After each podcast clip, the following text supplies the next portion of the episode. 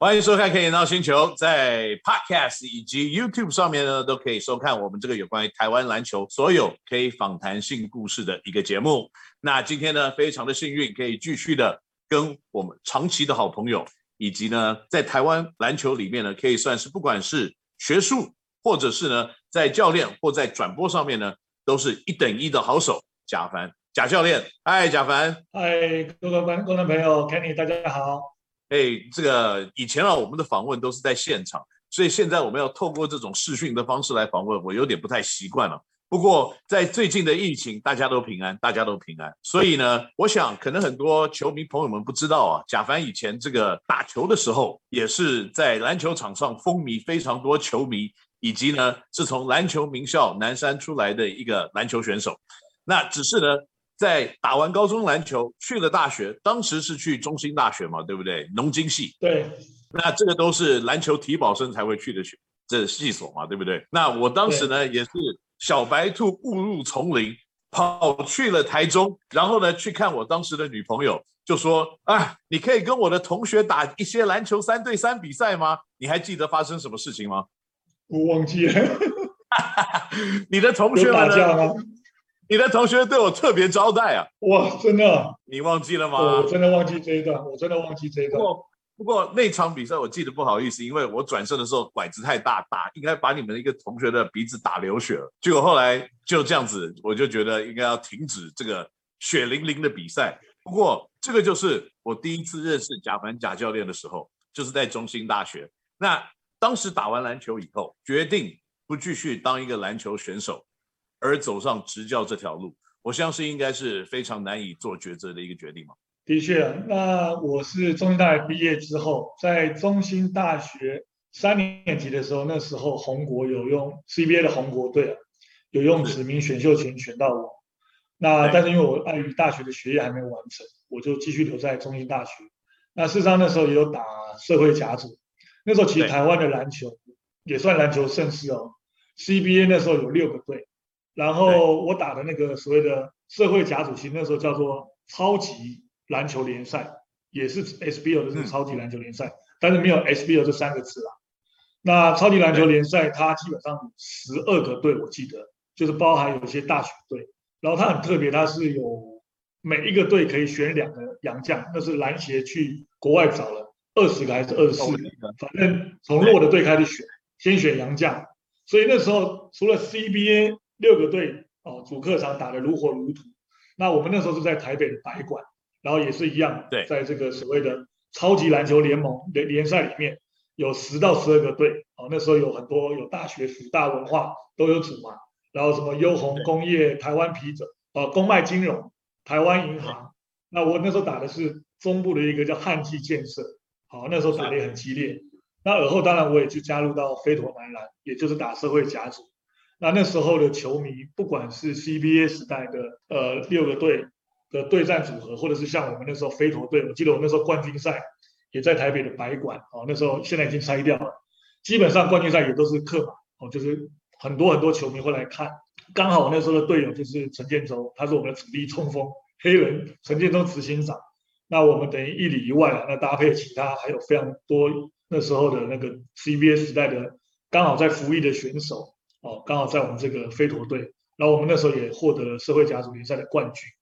那当然，我跟陈建州执行长那时候在准备退役之前，我们都有非常多的职业球队来跟我们谈，就是后续进入到职业球队 CBA。本来想说已经可以跟你同场较劲的前 半年吧，我才半年，CBA 突然没了。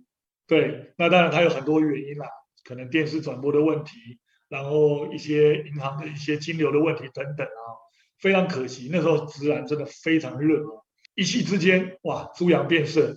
我记得我那时候大概有半年是退伍之后是没有工作，本来想说已经要去直男报道，陈建州执行长也是一样，他就跑去新加坡打球，就是等于是就被人当佣兵一样。然后后来去新加坡比赛的时候，韧带还断掉嘛，然后我们就变成哦，他就往演艺圈演艺圈发展。那我那时候就是呃，职篮结束之后，因为我刚好也受伤了，然后本来是公卖金融，就现在的台湾啤酒跟台湾银行有邀请我去测试，那也开了很好的条件给我，但我那时候膝盖真的已经负荷不了，就是那时候的那个髌骨肌腱炎有点太严重，然后需要一些时间恢复。那刚好那时候母校南山高中有需要助理教练，好，那我过去我就过去协助以前我的教练黄明坤教练，呃，担任助理教练，那而后就成为南山的总教练。所以这一段是因为其实不得已去当教练的，因为当初还是还是想要打球。所以受伤让你变成了篮球队的教练，而不是在篮球场上继续竞争。嗯因为你如果要打 CBA 的话，我相信你一定先把我把我击垮，然后把许小姐给抢走。嗯，我觉得没有办法，你那么强壮，对，我顶多把你守住，我应该应该没有办法击垮。对，那许小姐的魅力不够。不过不重要，因为呢，到了南山了以后，培养出非常多的篮球好手。那也有很多现在的子弟兵呢，都在职业篮球里面打拼。这个当时从球员一下子。要转换自己的心态，变成去带你的后辈、你的学生们去打篮球。你当时的理念是什么？我觉得我很幸运的，就是我进到南山。呃，第一个是我们南山又有非常的传统，有这个老教练郭辉郭老师。哦、呃，那个那个是后面后半段，前面还不敢。前面进去，我前面进去是跟着我们的呃郭老师嘛，就老教练郭郭老师郭辉老师，然后他的学生黄明坤。是我的以前的高中的教练，所以我是等于第三代的弟子。好，那再来就是杨一峰教练接我的后面的棒子，然后再来就是许时清。许时清等于是我刚进到南山的，呃，那时候他二年级。我刚进南山的时候，当总教练的第一批球员其实是工程师的总教练林冠伦啊，就冠伦、杨敬宇，对，他们是我进去的，算是第一批。他们那时候高三。好，那当我是衔衔接，就是黄明坤教练他们那时候带了两年之后，林冠伦升到三年级，我那时候第一年当总教练，然后我是一个菜鸟教练，他们是一一群非常优秀的亚青球员，那那时候带他们真的很吃力，因为扫把哪敢拿出来，每天都是拿胡萝卜出来喂他们，好不好？棒子跟胡萝卜只敢拿胡萝卜出来，绝对不敢拿扫把。对啊，那些小朋友太难搞了，对不对？还有打练练球，手指头会被洗衣机弄断的，对不对？他们非常成熟哦。那时候有冠伦嘛，哦，现在台面上还有杨靖，阿米也是那时候的球员，杨静是。那当然那时候我可以给予的就是我当选手时代训练的一些好的内容嘛，然后比较属于个人的东西，然后一直去琢磨他们个人的基本的能力。但是在团队啊，小组三人以上到五个人这一块的整个系统战术系统，我真的比较弱。因为我是球员转教练，然后隔年的二当下的二年级的就是许时清、陈子威，现在一个在正大，一个在南山高中继续执教。那再往下就是你们工程师的助理教练沈星汉，熊哥，啊、对，所以其实现在都在台面上面都担任非常重要的这个教职的角色哦，都是我那个时候当进去。那那时候年纪跟他们真的相差也不多了，我那时候二十六岁回去，二十五、二十六。他们也大概十八、十六、十七、十八，大概就差个几，大概不到十岁哦，八岁到十岁而已。所以我是以学长的身份回去带领他们，然后给他们一些，就是我以前学习到在社会球队学习到一些好的训练内容，分享给他们。的确啊，因为当时可能从学生直接变成教练，那从教练呢，后来又变成了教授。然后呢，现在又在转播篮球，所以各个角色的扮演，可能对于你过去的爱徒，可能都心里会要做一些转换。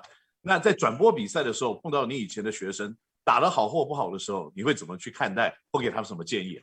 我基本上应该是因为维持这个转播的中立了，就是说，如果例如说转播到南山的比赛，那南山的比赛他可能跟其他队在对打。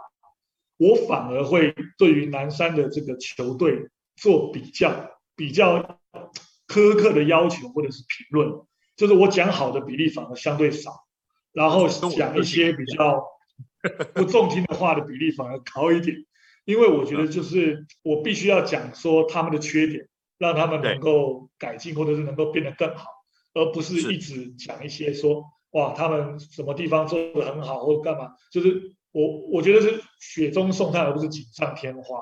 对对，